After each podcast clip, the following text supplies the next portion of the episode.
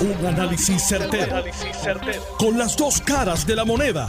Donde los que saben no tienen miedo a venir. tienen miedo a venir. Esto es el podcast de Análisis 630 con Enrique Quique Cruz. 5 y 6 de la tarde en línea telefónica el doctor Luis Nieves Garrastegui. Buenas tardes, doctor. Muchas gracias. Bienvenido a Análisis 630. Buenas tardes, Quique, y feliz, feliz año nuevo. Muchas gracias, igual a usted y a su familia, doctor. Muchas gracias por estar con nosotros hoy aquí. El gobernador y el secretario de salud anunciaron una serie de restricciones que básicamente están encaminadas a que la gente de una manera más dócil, más eh, civilizada se queden en sus casas. Sí, eso es correcto. Eh, yo creo que esa es la mejor manera de resumirlo. En vez de estar hablando de vamos a cerrarlo todo, como pasó en marzo de hace año y medio atrás, casi para dos, pues eh, las restricciones que están diciendo a la gente, mira, este, usa, eh, usa tu intelecto, cuídate más, es tu responsabilidad, porque hay herramientas ahora que antes no había. La vez que hubo que cerrar completo no había vacunas, no había medicamentos, ahora hay medicamentos, hay vacunas, te tienes que cuidar más. Y, pero sin embargo, doctor, ¿por, ¿por qué no redujeron las horas de apertura? Ah, bueno, esa, esa parte eh, yo, no, yo no te, la, no te la puedo decir, porque en realidad es una decisión que toma el gobernador después que eh, escucha la evidencia científica y las recomendaciones y entonces habla con la parte económica de, de sus asesores y entonces es que, que se toma la decisión. Eh, que tiene que ser una balanceada, obviamente. Eh, de nuevo, como te estoy diciendo, no es que hay que cerrarlo todo, como pasó un, cierre de toda la economía, sino que hay que de, decir a la gente, mira, este, eh, tienen que darse cuenta que no pueden estar haciendo las cosas como si no, estuviera pasando nada. Que eso es lo que nos tiene en este momento así, o sea, de subir de tanto por ciento y tanta eh, positividad que tenemos ahora mismo y, hospitalizaciones y mortalidad. Eh, eh, en ese punto, tengo que decirte que se unió, como decían allá mi pueblo de Lares, el hambre con la miseria, ¿verdad? Porque se unió entonces una variante nueva junto con este dejadez de momento de las personas y entonces pues de ahí que ocurre todo este este situación que tenemos ahora de tanta positividad y tantas admisiones rompiendo récords todos los días. Hay, hay una preocupación en, una, en un sector de la población, específicamente aquellos que tienen su sistema inmunológico comprometido. Ahora, según me explicaron, pues esos de sistema inmunológico comprometido hay que dividirlos en dos partes. Eh, los diabéticos están en un lado y aquellos que tienen su sistema inmune bien comprometido por tratamientos del cáncer, quimioterapia, trasplante de órganos y otra serie eh, de situaciones que viven esas personas. Y todavía existe incertidumbre en cuándo deben de recibir una cuarta dosis. Sí, pero yo no quisiera estar hablando de una cuarta dosis cuando en realidad todavía no tenemos tanta gente que son electivas para ponerse la tercera dosis y no se ha logrado todavía. Eso, La que sabemos que cubre el Omicron, que es la tercera dosis de refuerzo. Esa parte yo la entiendo, pero por otro lado, entiendo también la preocupación de aquellos que tienen su sistema inmunológico este comprometido porque inclusive leí en estos días que se podían poner la cuarta dosis 28 días después, o, creo que era la tercera dosis 28 días. O sea, hay un riesgo bien grande para ese sector, para ese, e, ese núcleo de población. Sí, sí, sí, tú tienes razón, pero no es para todo el mundo. No. Tú, mencionaste dos, dos cosas bien importantes.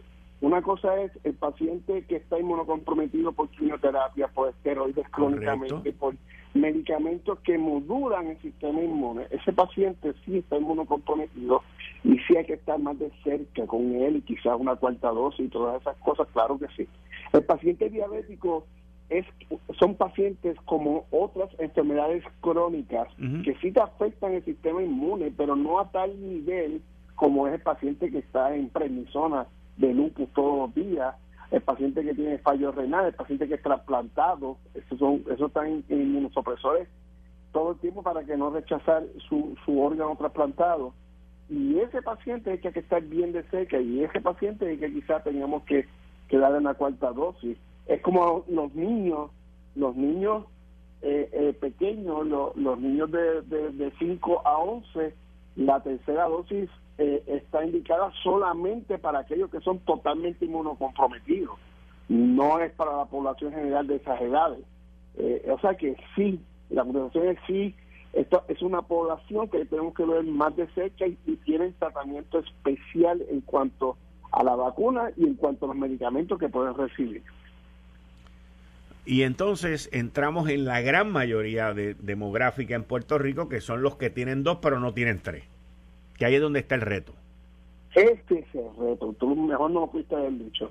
Ese es el reto porque ese es el paciente que nosotros tenemos que convencer. Porque ese es el paciente que me llega a mí a la oficina y me dice, le dije, tú tienes tu tercera dosis y me dice, no, porque es que la segunda me cayó tan mal o me hizo sentir tan mal, o me sentí tan cansado, o me dio un poco de fiebre, lo que sea, que tengo miedo que la tercera me vaya a ser peor. ¿Ok? Y ese paciente que hay que exhortarlo, que sepa que no está vacunado en contra del Omicron, estaba vacunado en contra del Delta, del Delta Plus, de la Alfa, de la variante este eh, salvaje de Wuhan, con esas dos dosis está vacunado para esas variantes, pero para esta variante no está vacunado con dos dosis. Y hay que entrarlo en razón para que pueda llegar a tener esa inmunidad, poniéndose una tercera dosis. Y, y, y, y, posiblemente, Quique, y esto, esto, esto es así, posiblemente lo que estamos llamando cuarta dosis, en realidad no va a ser una cuarta dosis, va a ser una vacuna nueva que va a cubrir todas las variantes y se da anualmente como pasa con la influenza. En la influenza nosotros buscamos todos los subtipos de influenza que dieron en los años anteriores por región de eh, geográfica en el mundo y hacemos la vacuna que le toca en ese año. Usted cuando se vacuna en septiembre del 2021, la vacuna dice vacuna de influenza 2022 porque es, para predecir las variantes que los subtipos que va a haber de, influenza. Pues eso es lo que va a pasar con COVID. Usted va a recibir una vacuna que quizás eh, la, gente va a creer que es una cuarta dosis, posiblemente no, va a ser una vacuna que va a tener todas las variantes englobadas en una sola dosis y va a ser anual. Eso es lo que yo creo que va a pasar con el COVID, porque el COVID no se va a ir, el COVID se va a quedar con nosotros, tenemos que aprender a vivir con él y lo que tenemos que hacer es bajar la pandemia y cambiarlo de pandemia a epidemia y después a mucho menos para entonces seguir vacunando a la gente anualmente en, contra del COVID. El secretario de Salud hoy, Carlos Mellado, habló, básicamente gran parte de, de su exposición fue sobre los tratamientos que hay disponibles.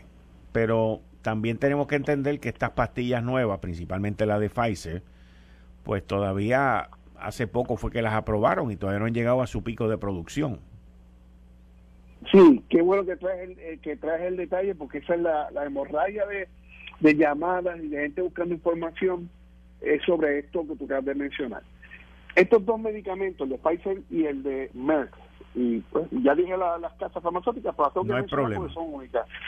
Esas dos casas farmacéuticas tienen estos dos medicamentos y estos dos medicamentos son antivirales y están aprobados por Emergency Use Authorization. O sea que es, lo que acabas de mencionar. No es que sea una indicación total como decir un antibiótico, una cosa así, o como hablar del Tamiflu para la influenza. No, esto es que sacaron estos medicamentos porque funcionaron muy bien en los estudios y en lo que se aprueban totalmente, pues los dejan utilizar por la emergencia que tenemos. Eso es básicamente lo que pasa. Ahora, para ti dar estos medicamentos, esto no es que tú vayas a tu médico, como mucha gente ha ido a, a, a mí, a pedirte la receta de, de las 30 pastillas de Pfizer, que son este eh, por cinco días seis pastillas al día, para tenerlas guardadas como si fuera un, una citromicin pack de esto que usamos para, este, todo el tiempo guardado en, la, en los botiquines de, de las casas de Puerto Rico. ¿Me entiendes? Por si acaso me da COVID. Eso no es así. Estos medicamentos tienen un checklist que hay que llenar, ¿ok? Donde se busca todas las interacciones que tienen con otros medicamentos que tenga, las contraindicaciones que tengan si, si, si el paciente tiene condiciones o tratamientos ya por, por otras cosas. Si es una mujer en, en, en, edad reproductiva, hay que estar seguro de que no esté embarazada. O sea, que esto no es tú tener ese medicamento guardado en tu botiquín por si te va a dar COVID. Eh, esto es una cosa seria y no todo el mundo se lo lleva. La indicación clara es el paciente que tiene COVID y que está a riesgo de deteriorarse y llegar intensivo. ¿okay? Esto no es para o hospitalizado. Esto no es para un paciente que tiene COVID y en realidad el tipo tiene una fiebrecita o tiene tos y un dolor de garganta. Ese paciente tú no le vas a dar eso. ¿Ok? Igual que pasa con los otros, eh, las otras armas que tenemos que han funcionado extremadamente bien, que son los anticuerpos monoclonales, que es una sola dosis, se le pone por vena, eh, se le baja un drip este rapidito, una hora, dos horas ya se acabó todo, y, y, el paciente, un poquito más de dos horas, el paciente se siente mejor porque tú le estás dando los anticuerpos en contra del virus en vez de que, de que el cuerpo produzca los anticuerpos, ya tú se los estás dando preformados y el paciente mejora rápido. Eh, eh, es bien dramática la respuesta de, de, los anticuerpos monoclonales. Y en ese caso, sí tenemos evidencia ad nauseum de que funciona extremadamente bien. También el secretario volvió a traer una, un medicamento que se usó mucho al principio, que es Rendecibir. Sí, pero el no se da para pacientes eh, fuera de hospital outpatient. El remdesivir se da, estos dos que te mencioné, los anticuerpos monoclonales y los antivirales por boca se dan en pacientes antes de llegar al hospital. ¿Ok? El remdesivir ya tú estás hospitalizado porque tienes oxígeno bajo. Ahí es que se da. Y solamente se da en el hospital. Ese es intravenoso. Sí, ese es intravenoso y está indicado en el hospital. Para tú dar civil, tú tienes que tener una orden de admisión ya al hospital. Ya sea hasta la emergencia o donde sea, pero la, tienes que tener, tiene que estar oficialmente al hospital. Doctor, eh, usted ahorita mencionó algo que se me quedó en la mente y fue un poquito, me gustaría que me diera un poquito más de explicación al respecto, que usted dijo que tenemos que trabajar para que el coronavirus baje de pandemia de, a epidemia y de epidemia a virus y de virus a enfermedad. O sea, e, eso me imagino que tiene que ver con la propagación de, de la enfermedad a la misma vez. Exacto. Exacto. Pandemia es una infección que, que está ocurriendo en la, en la, en, la mayor parte del globo terráqueo. Eso es pandemia. Por ejemplo, influenza causa pandemias, normalmente causa pandemias cada 10 años ustedes recuerdan, la última fue para el 2010 con la H1N1. Eso fue una pandemia que murió un montón de personas también. Eh, eh, y, se supone que viniera una pandemia ahora. Lo que pasa es que el, el COVID le brincó encima y entonces pues la influenza no no se propagó para llegar a la pandemia. Este, y, sí, y sí, pues el COVID dominó todo. Pero pandemia significa que hay una infección en casi todas las áreas geográficas del globo terráqueo. Epidemia es una infección que está en una área geográfica de, de, del globo terráqueo. Y la enfermedad, pues, que esporádicamente te da la condición. Es lo que pasa con la influenza. La influenza todos los años le da eh, influenza a, a, los pueblos, a Puerto Rico. A la gente de Puerto Rico le, da influenza todos los años en la época. ¿Ok? Pero nunca llegamos a tener una epidemia o llegamos a tener una pandemia. ¿Por qué? Porque pues, la tratamos con Tamiflu o con el, que tengamos, ya hay, hay dos más que están, son muy buenos, o vacunamos a las personas con la vacuna de influenza y, evitamos esto.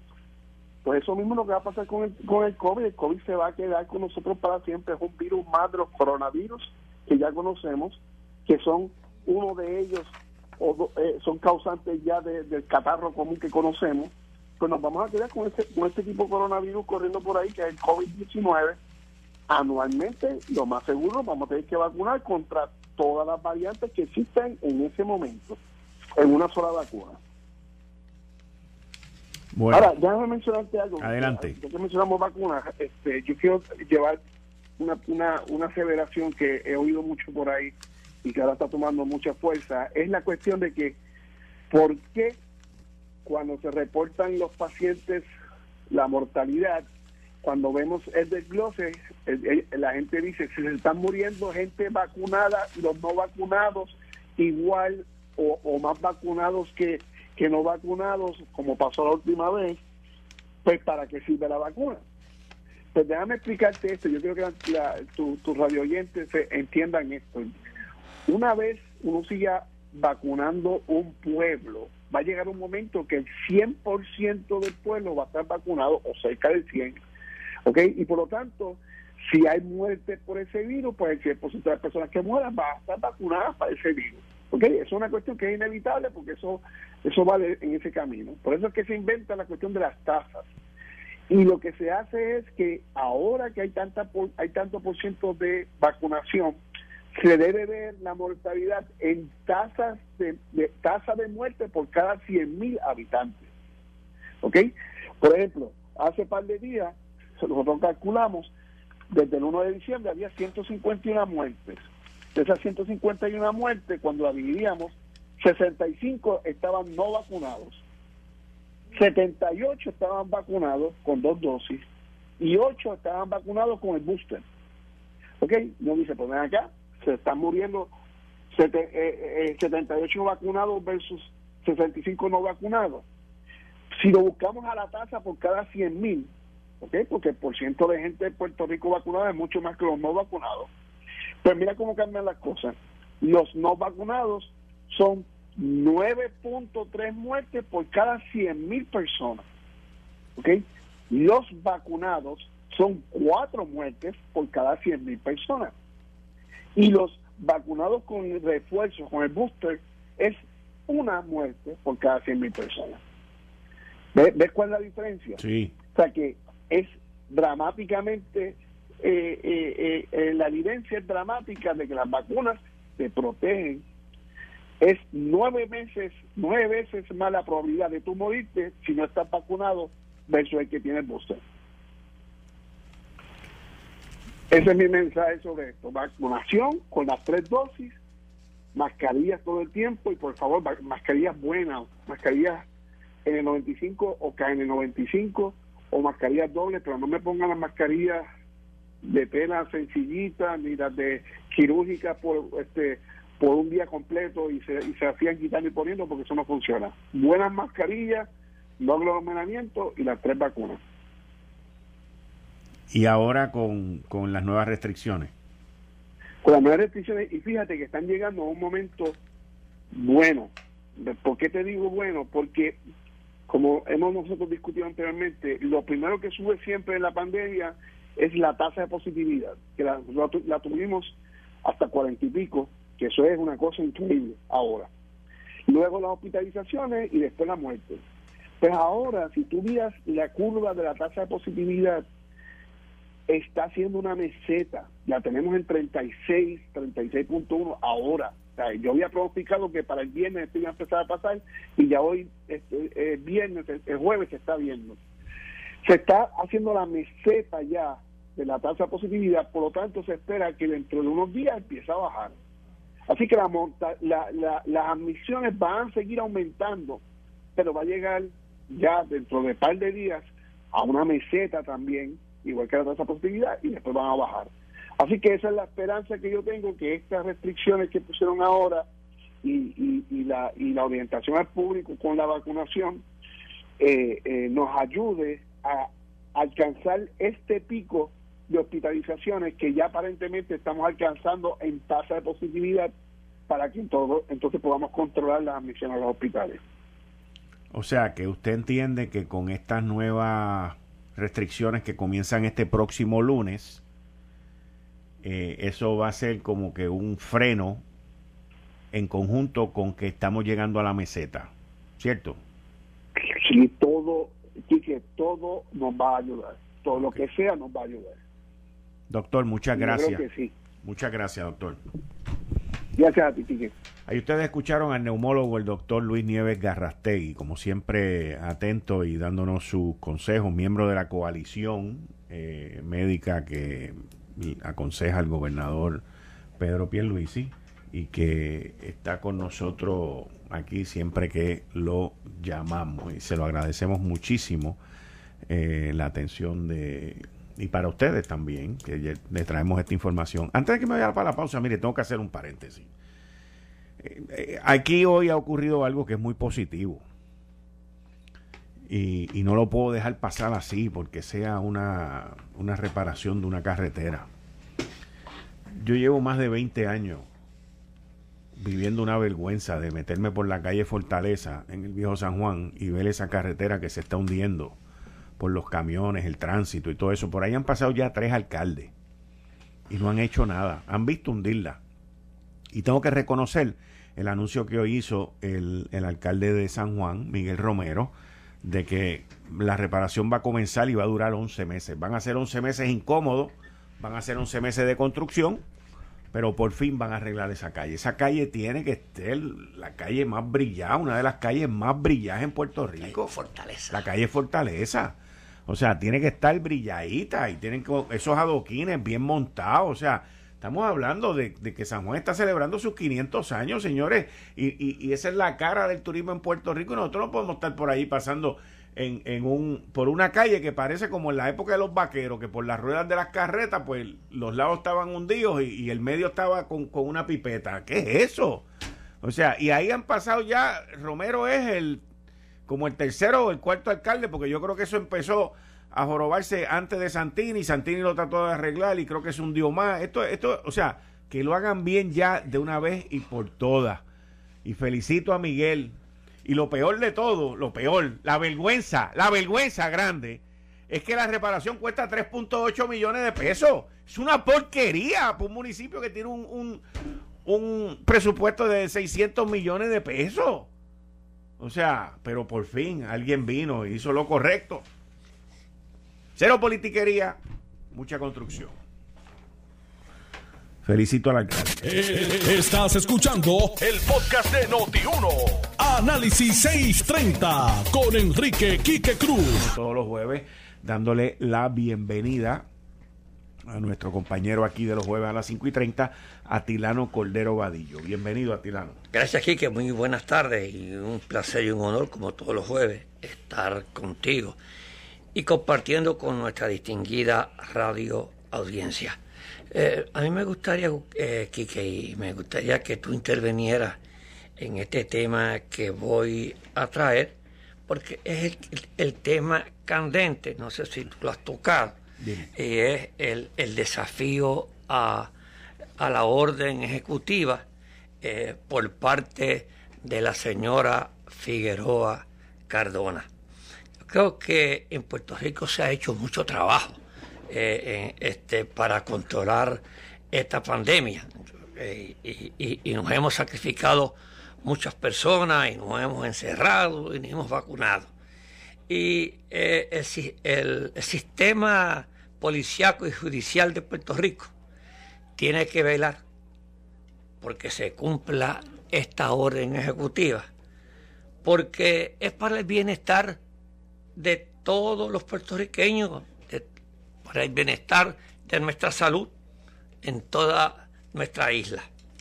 Así es que eh, no podemos permitir que por capricho de unas personas no se cumpla esta orden y ponga en riesgo la salud de los que estamos cumpliendo.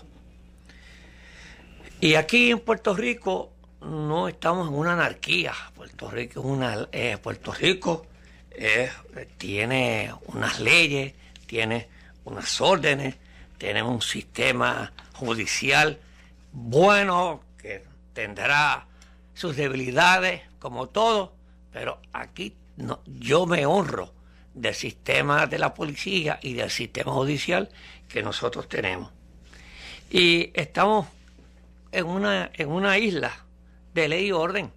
Eh, y el que no quiera cumplir con las leyes impuestas que, que tiene Puerto Rico, pues mira, que no viaje. El Departamento de Justicia tiene que dar ejemplo con, de que aquí se cumplen las leyes. Y aquí no podemos, porque alguna persona no quiera este, eh, cumplir las leyes, pues vaya a hacer lo que ella quiera. Yo espero que el Departamento de Justicia este, le, le imponga la pena que debe imponerle a esta distinguida señora si es que no tiene y, y no y no cumple o, o, es que ella no quiere vacunarse o qué es lo que le pasa pero el espectáculo que dio esta señora y yo creo que yo estaba viéndolo por televisión que la policía fueron las personas que fueron a cumplir eh, hacer cumplir la ley fueron capaces, cautelosos, con mucha educación, y ahí les faltaron el respeto hasta la prensa de Puerto Rico. Yo creo que esto no se debe permitir. Así es que yo espero que se haga justicia para que aquí no, no todo el mundo, el que, el que no esté de acuerdo con esta orden ejecutiva, que se vaya a los tribunales. Aquí tenemos leyes como está en Estados Unidos y que los vaya a los tribunales y allí le digan que no están de acuerdo. Y luego como abogados y aquí entonces estamos por la ley. Pero mientras esté aquí esta orden ejecutiva, se debe cumplirse para el bienestar de la salud de todos los puertorriqueños, aunque no estemos de acuerdo algunos con ella. Así es que me gustaría que tú, que, que con tu experiencia que tienes, comentar sobre esta, esta situación que está viviendo la policía y el Departamento de Justicia, porque aquí está la imagen de Puerto Rico envuelta. Mira, el, al otro día de que esa señora llegó al aeropuerto Luis Muñoz Marín y ella misma filmó, ella misma se filmó, ¿ok? Y ella se presentó como abogada, que no es. Ya está mintiendo. No es abogada pero ella estaba supuestamente defendiendo sus derechos y montó todo ese andamiaje en el aeropuerto Luis Muñoz Marín y se fue. Y ella entiende que se fue victoriosa. Después, cuando ocurren cosas como esta, siempre hay uno que imita. Después vino un segundo señor a imitar lo que ella había hecho. Y a ese le tocó lo que le tocaba a la primera, que no le tocó en aquel momento, pero a ese cogieron y lo llevaron ante un juez y el juez le impuso una fianza y se lo llevaron. Y por ahí sale entonces el caso de esta señora y fueron entonces detrás de ella y la citaron para ir a corte. Y a ella la fueron a, la fueron a buscar porque había una orden de arresto y ella no se presentó en la corte. Y aquí el desconocimiento de las leyes no te no te, no te quita. No te exime. No te exime. Entonces forman ese show que yo personalmente te digo, ahora te voy a hablar como padre. El que ella haya puesto a esos menores en esa experiencia que yo sé que les va a marcar la vida para siempre. Porque tú tienes unos menores en un vehículo rodeado por policía. O sea, aquello fue una cosa. Entonces puede haber gente aquí que le vengan a echar la culpa a la policía, que le vengan a echar la culpa al Estado, que le vengan a echar la culpa a todo el mundo, porque aquí hay de todo. Ahora, ahora Puerto Rico y el mundo entero. En el mundo, antes había exceso de abogados, ahora hay exceso de constitucionalistas. Abogados. No, no, no, no, no, constitucionalistas. Aunque no hayan estudiado, está Exacto, aunque no hayan estudiado. Yo me leí un libro que se llama El fin de los expertos. ¿Y cómo tú defines ser experto? Pues primero tiene que estudiar la materia, tiene que tener un grado, tiene que pasar por los estudios de esa materia. Segundo, haberla trabajado porque lo que te enseñan en la escuela no es lo mismo que tú te encuentras después en la vida real. Lo cual indica que tienes que tener experiencia. De la teoría a la práctica, vamos. Exacto, del estudio a la práctica. Y después, con los años de experiencia, y si has sido exitoso en esa labor, pues te puedes convertir en experto. Aquí ahora todo el mundo es experto. Todo el mundo opina. no, no, opinar es una cosa, pero ser experto es otra. A veces yo miro los periódicos y veo el experto en X y yo digo, ¿y qué le da ese tipo? es la palabra lo que lo hace experto. El experto en no sé qué. Y tú miras eso y tú dices, pero ¿cómo catalogan a alguien de experto? Mira, yo he hecho muchas cosas, Atilano, en mi vida. He trabajado en muchas industrias, he trabajado en muchísimas. Aquí mismo. Yo no soy experto en nada. ¿Ok? Y entonces, tú ves estas cosas, entonces le ponen estos adjetivos de que son expertos, de que mis derechos, ahora todo tiene que ver con mis derechos. Los otros días vi un meme que decía que la gente se comen el pollo del, de la receta secreta. Se toman la Coca-Cola de la, el refresco de la, de la, receta secreta. Eh, se mete en la Viagra sin preguntar qué es lo que tiene la Viagra dentro. Es la receta secreta. Es otra receta secreta porque está cubierta por, la Viagra está cubierta por una patente. Sí. Eh, se, se, meten las vacunas cuando son chiquitos, no preguntaban de qué eran las vacunas. O sea, aquí la gente y, las redes sociales eh, han convertido en expertos a muchas personas y muchas personas pues entienden que se le están violando sus derechos. Eso existe. Pues mire, yo no tengo ningún problema, pero el problema es que vivo en una sociedad. Y en la sociedad hay unas normas. Hay unas leyes. Y hay unas leyes. Y en este caso hay unas órdenes ejecutivas.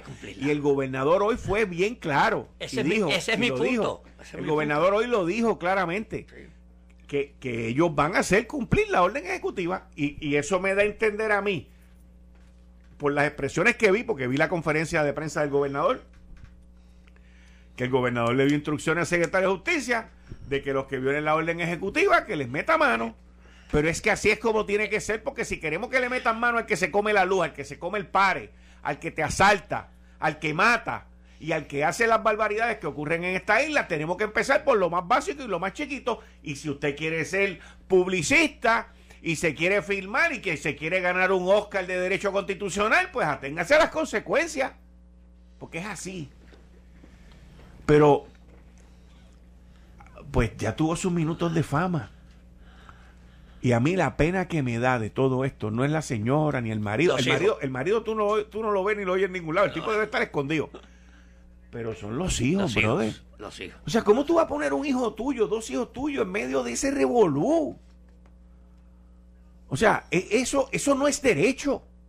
Eso no es derecho. Y no le da derecho ni a ella ni a nadie el poner esos nenes menores de edad en ese tipo de circunstancias. Y ese es el problema que hay aquí. Que la gente tiene que aprender a vivir en sociedad. Si usted no quiere vivir en sociedad, pues múdese para un sitio donde no haya sociedad, váyase para un campo por allá, escóndase por allá y haga allí lo que le dé la gana sin perjudicar a nadie.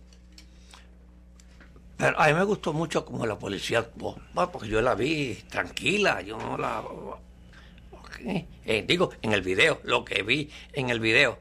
Además, estaba, estaba haciendo cumplir la ley.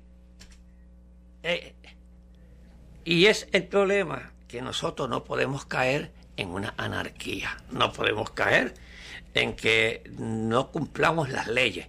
Porque, y más que estamos dentro de una pandemia, que una ley como esta, todos debemos cumplirla y todos debemos ayudar a cumplirla.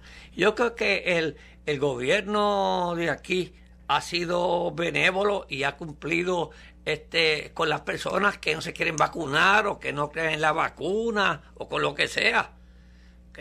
Pero oye, oye, yo estuve, yo estuve ahora, aquí en un crucero, ¿verdad?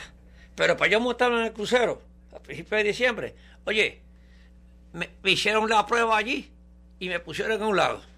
Hasta que yo no, hasta que ellos no supieran que yo estaba negativo, no me dejaban montarme. Exacto. No, pues, pues ellos tienen sus leyes y sus reglamentos. ¿Y cuáles son tus derechos? Pues, ¿Y tus derechos van por encima por los reglamentos del, del, del, barco? Del barco, pues no.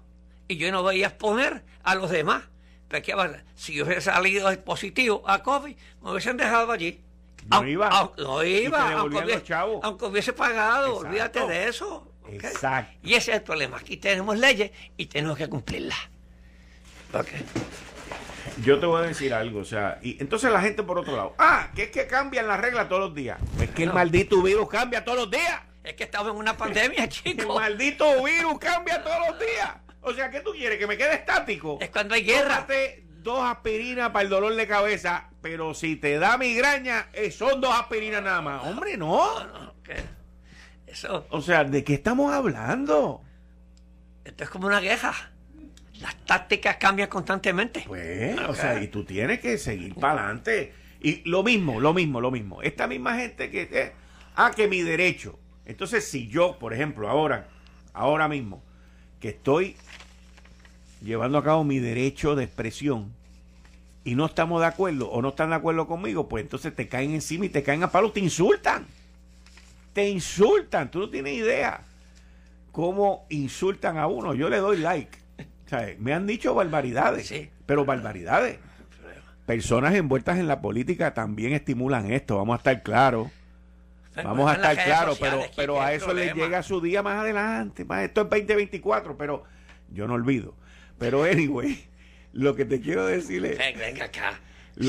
no me vengas con eso de que yo perdono, pero no olvido, ¿es verdad? Ah, no. Porque no perdono, porque no se olvido, porque eso se queda aquí. No, pues que yo nunca dije que yo perdono. Tú me viste a mí ahora decir que yo perdono. Yo no perdono. Yo no perdono. Y tampoco olvido. El que diga eso es un mentiroso. Es un mentiroso. La realidad de esto es que tenemos, vivimos en una comunidad, chicos. Y tenemos que permanecer en la comunidad y el que no quiera vivir en la comunidad, pues que se vaya para otro lado. O sea, pero en esta comunidad, pues mira, estas son las reglas, estas son las leyes. Si la señora no quiera cumplir con las leyes, pues no se venido a Puerto Rico. Exacto. Pues ya está, tranquila. ahora mira, ahora tiene metido un lío. El departamento de la familia se metió. Sí, o sea, ¿para qué tú has hecho esto, brother? Y lo más probable es que tú la traes, la entrevista y te dice que no, que es su derecho, que hay. ¿ves? Está muy bien. Está bien, fantástico. Oye, muy bien. Y eso lo respeto. Sí. Yo se lo respeto. Pero, ella me tiene que respetar los míos. Exacto, pero si está aquí, pues se tiene que poner la mascarilla. No, y si no está vacunado, no puede no entrar entra este aquí. Estudio. Si no está vacunado, no, es que no entra en este estudio. No. Eh, así es que yo, yo tengo que felicitar en ese aspecto a todo el personal que ha intervenido con este caso, porque yo lo he visto que lo están interviniendo muy profesionalmente. Porque no van a permitir profesionalmente que esto se convierta en un circo, porque el circo es de ella, no del gobierno. Así que, pero vuelvo y repito, vuelvo y repito, condeno el que haya expuesto a los niños menores de edad a una situación traumática. Yo, eh, para Porque eso es traumático. Sí, Para los niños sí, para los muchachos. eso es un trauma. Este, el, el tema que tenía que, que quedó Dime. hoy parte del, del debate. Te felicito por porque creo que fue el único, el único programa de radio que se debatió. Que fue este, ¿verdad, Quique? Y el único eh, donde van a estar los principales. El único donde estuvieron y van a estar los principales, que son los tres que estuvieron conmigo ayer. Los otros dos no cuentan ni para pool ni para banca. Es así. Ese es así, Atilano. Yo te hablo con datos. Yo te hablo con datos. La doctora podrá tener las mejores intenciones en su vida, pero si saca 100 votos es mucho y el Ricardo Aponte, que lo invité a que viniera al debate y no nunca, y llamé a una representante de él y me dijo, te llamo ahorita y nunca llamaron. Pues yo no tengo problema con eso. Ese sacó 890 votos en la primaria del 2020 año eleccionario. Así que ese no va a sacar 890 votos tampoco. Así que tú lo dejas entre tres, que son, y lo digo en el orden que están en la papeleta, entre tres. Dana Miró, Dana, Julio Pipe Abreu y Eduardo O'Neill. Y Edronil. Ya, esos son los tres. Aquí no hay más nada. Aquí no hay más nada. ¿Y la doctora qué te dijo? Ah, perdón, perdón. Perdón, sí, mira, este está gritando desde allá. Y, y Georgie que está de rating. Espérate. no lo digas, que tú lo tienes aquí hoy, ¿sabes? No, ya, ya me escribió que está ahí en el portón. Ah, que está en el portón. Pues yo no voy a. Mira, yo voy a estirar esto en lo que llega. En el portón. ok, porque. En el portón. Que tenga cuidado con Georgie. Mira, yo, yo he analizado muy bien la, la, la no candidatura de Georgie. Pero primero que nada, vamos a escuchar lo que dijo el secretario general Carmelo. Partido Nuevo, Progresista, el senador Carmelo Ríos, en el programa Sin Miedo hoy sobre Georgie Navarro. Y pero, pues, es una advertencia. Vamos a escuchar, vamos a escuchar. Estamos listos. Yo lo escuché, pero es una advertencia. Ok, vamos a escucharlo. Ahora te voy a hablar a ti, Georgie. Georgie, si que sé que me estás escuchando y la gente que te quiere. Si tú vienes hoy a las seis, cometes un error y te expones a que una persona te radique una querella porque estás haciendo una campaña coordinada. Te lo estoy diciendo, Jorge. Te lo estoy diciendo como amigo. Si tú vienes hoy y promueves tu candidatura, se, te expones a que cualquier persona te radique una querella porque estás haciendo una campaña coordinada. No cometas ese error.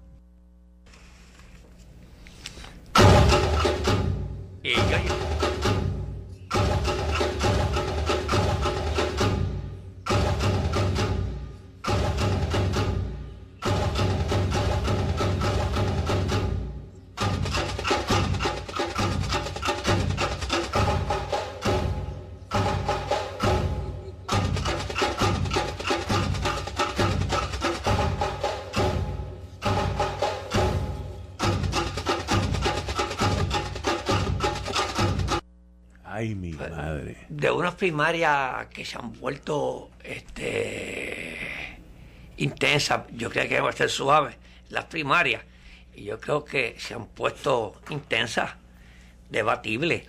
Están haciendo campaña. El debate de ayer fue el debate.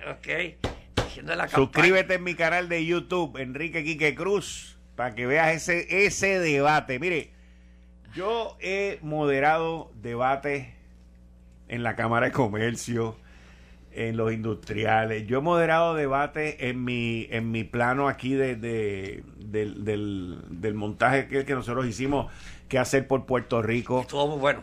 Debates para gobernación dos, en tres elecciones, debates comisionado residente, alcaldía de San Juan.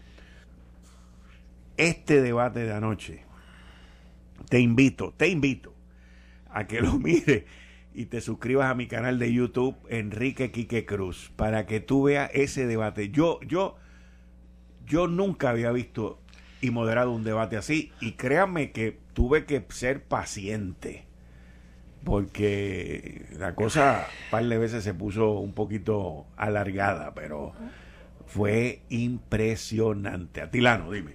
Bueno, yo eh, lo oí en, eh, la parte final, en, en en dos turnos finales y, en el cierre.